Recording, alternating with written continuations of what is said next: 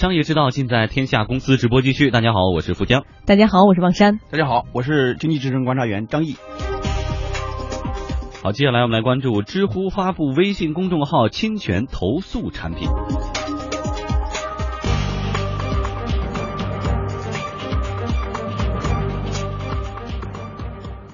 网络问答社区知乎发布了一款新产品，产品的名字叫做微信公众号侵权投诉产品。用户可以在知乎站内对侵害自己原创权益的微信公众号文章进行实时、直接的投诉。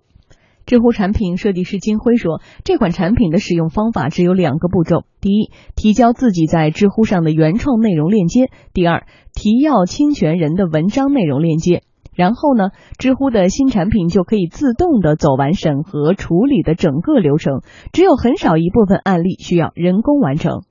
这个系统是这样子的，用户在知乎这边提交之后呢，我们会把这些信息提交给微信，这个提交是自动的，就中间不有没有人的人工的部分。那到了微信那边之后呢，首先会做一个自动的这个对比，比两个比两个信息，第一个呢就是发布时间，呃，这个投诉的内容是不是比原文发布的晚。第二个呢是比它们的相似度，相似度是不是足够高？如果是发布的晚，并且相似度足够高的话，那么机器就会自动把它处理掉。那么有少量是可能相似度没有那么高，那么机器不容易判断的话，会有人工审核来处理。整个流程都是这个自动走完。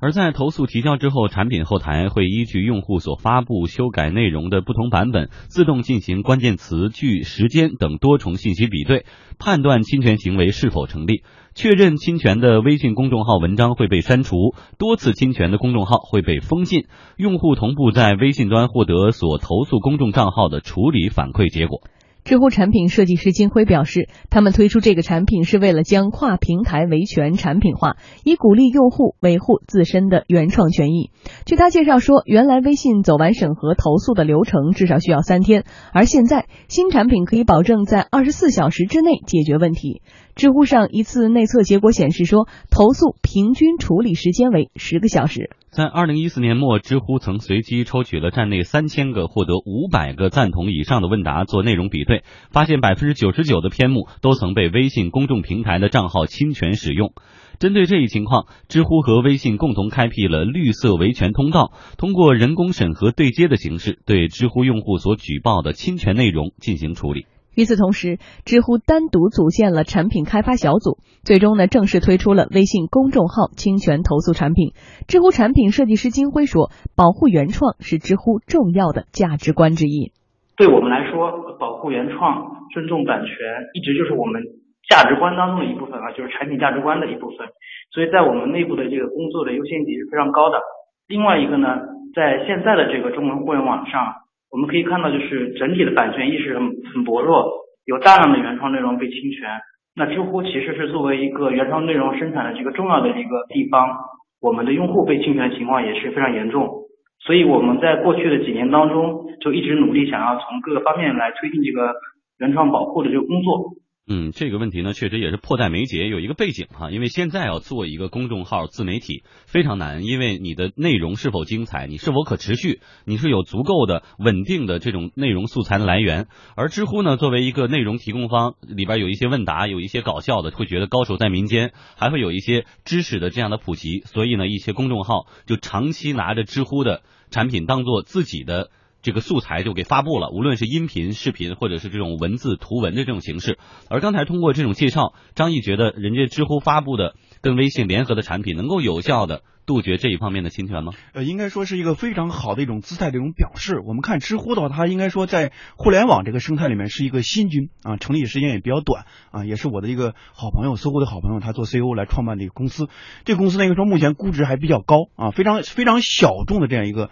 呃产业，但是呢，估值非常高。你像前段时间腾讯做了一个呃 C 轮和 D 轮这种融资啊，五五千多万美元，占了大概百分之十的股份，估值是比较高的。为什么呢？为什么有这么高的一个估值？呢，它的它的用户量也不高啊，大概两千多万。为什么刚才估值呢？就是它的核心的内容的生产，这是它的核心的竞争力。最初的时候，它是通过这种定向邀请这种方式，通过通过这种 PGC PGC 这种方式，就是专业的生成内容，由那些大 V 啊或者一些专家级的人物通过他的内容分享。那么后来就开放这个平台，形成一种 UGC 啊，任何人都可以生成这种内容。那么现在的话，用户量起来了，起来之后有更高的这种估值，所以知识产权已经成为知乎这个平台的一种知识财产。所以他对这样一种知识财产的话，就像爱护自己的眼睛一样，去非常的珍视。那么任何的微信微信这个平台，我们也知道，用已已经目前的用户量已经超过了六个亿，六点五亿，就是非常海量化这个平台。在微信这个平台上，怎么来实现对于知识产权的？保护已经是一个迫在眉睫、刻不容缓的一个事情了。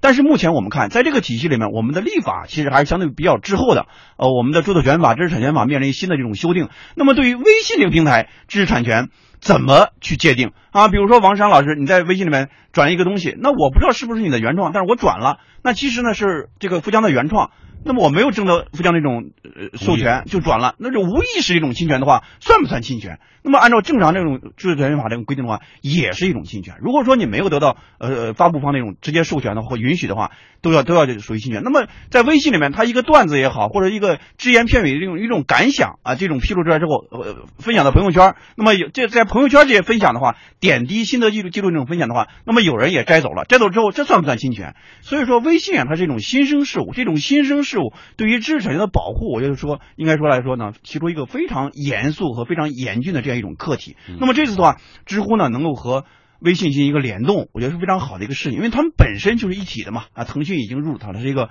非常重要的一种股东。那么腾讯和知乎来进行这样一种知识产权的保护，我觉得非常好的一种事情。但是这条路能不能够真正的去维护更多的用户的一种切实的知识产权的一种保护？我觉得可能还需要更多的时间去验证，因为维权路其实很难。为什么呢？就是侵权的成本太低，维权的成本太高，所以很多被侵权的著作者的话，面对这种情况发生的时候，大部分都是放弃，或者是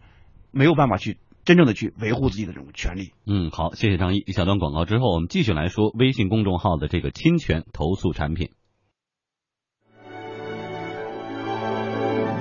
好，北京时间十七点四十二分，直播继续。我们继续来说微信公众号侵权投诉产品哈，这个是腾讯入股知乎以后更新的第一个产品。知乎产品设计师金辉表示，除了微信公众号，其他平台也会存在着版权的问题。知乎也希望其他的平台也能加入进来，在理想的情况下，平台呢这个投诉的用户也不仅仅局限于知乎用户，可能是所有的互联网用户。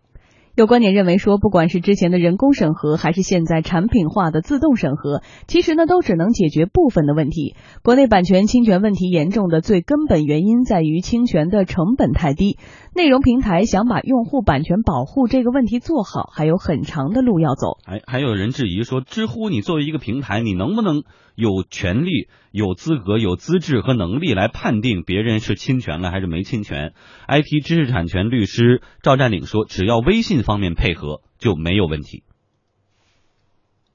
因为微信它自己也有这种版权投诉机制，就是说你如果怀疑其他人在那个公众号上转的文章呀侵犯你的这个著作权的话，那么可以在微信上面直接去投诉，提供相关的证据，他会去删除这个侵权的文章链接。但他一般他是这样的，就是说收到你的侵权通知之后呢，他会把这个通知呢发给被投诉的一方，被投诉方可以有反通知，比如说被投诉一方呢，他能够拿出相应的证据证明他不侵权的话，那这种情况下，微信是不删除文章的。那一般情况下，如果说被投诉的微信公众号，那么他没有任何反应的话，那这种情况下，微信就可以直接把这文章删除了。这个属于是通知删除规则，就是按照《信息网络传播权保护条例》所规定的。知乎创始人及 CEO 周源表示说，跨平台的维权合作产品关系到双方用户的权益，因此我们十分理解大家的谨慎态度。因此呢，推出的产品也是始于二零一四年年底与微信方面达成的共识。知乎产品设计师金辉透露，知乎与微信双方呢有很强的互信，因此才能完成这样一个跨平台的合作。从一四年年底，我们已经开始去跟微信去沟通了，然后后来跟微博、进度上也有沟通。那这里面其实这个问题很关键，就在于说这种维权的产品，呃，不仅仅比方说我们知乎跟微信去合作的话，那既要考虑知乎用户的这种权益，当然也要考虑微信用户的权益。那这样的跨平台维权产品的共识。首先来说，就是我们和微信在保护原创、尊重版权的这个价值观上是一样的，就是我们一致认为这个事情是可以应该做的，就是在属于是属于我们价值观当中的一部分。在具体这个方案当中，也是有很强很强的信任。比如说，微信要认可知乎平台，用户可以通过知乎平台来维权。第二个呢，就是认可我们对于用户身份的确认，认可我们提供给他的这些内容信息，他觉得是可信的。那基于这样的信任呢，简化了维权成本。嗯，所以这样跨平台的知识产权简化成本啊，加强合作，未来会成为一种趋势吗？一定是会成为一个趋势，就是知识的呃提供方和这个呃平台的传播方要联动来实现一个知识产权这样这样一种保护。因为我们常讲互联网，互联网有人开玩笑说就是自来水。什么叫自来水呢？它这个有来源，但是没有更多这种产权属性。但是知乎呢，它的内容生产呢，更多时候像一种茶水，它是有一定的知识产权的，有一定的白喝，哎，你不能白喝，你要付费的，甚至目前是免费的，但是你要尊重它。互联网给我们提供了一个自由表达、万众喧嚣的这样一种广场的一种效应，但是在广场发言的时候，我们也要更多的去呃来实行这种呃知识分享的同时，要懂得去善待和尊重别人的知识的劳动的成果，因为内容内容为王曾经一度受到质疑，但是我觉得在未来或者很长一个时期里面，内容为王在微信这个平台或者更多的自媒体平台依然是一个铁律。而且有原创的时候就有侵权产生的这种可能哈，我特别同意他们知乎的产品设计师说那句话，说保护原创其实是一个重要的价值观之一，我们应该把它上升到一个高度，不觉得说我拿来用用完了我还帮你传播了怎么了呢？我们应该尊尊重所有人的原创的成果。而我更想质疑的是在于，当十个小时就能够审核完，快速审核完之后，对于这些抄袭者能不能起到震慑作用？然后如果确定你是抄袭之后，又有什么样的后续的结果呢？只是说在微信或者其他平台上。把你抄袭的这篇文章秒删了就可以了吗？这达到了保护原创的目的了吗？是不是应该有着更严苛的一些方式来保护这些原创？对，通就通过这种修法的方式嘛，比如我们著作权法，我觉得需要在修订过程中把微信的侵权的一种这个条款的话更加的细化，更加的明细化。嗯，的确，先出现现象，然后立法和立规的会滞后，这是很正常的。但是有行动总比没有行动要好很多。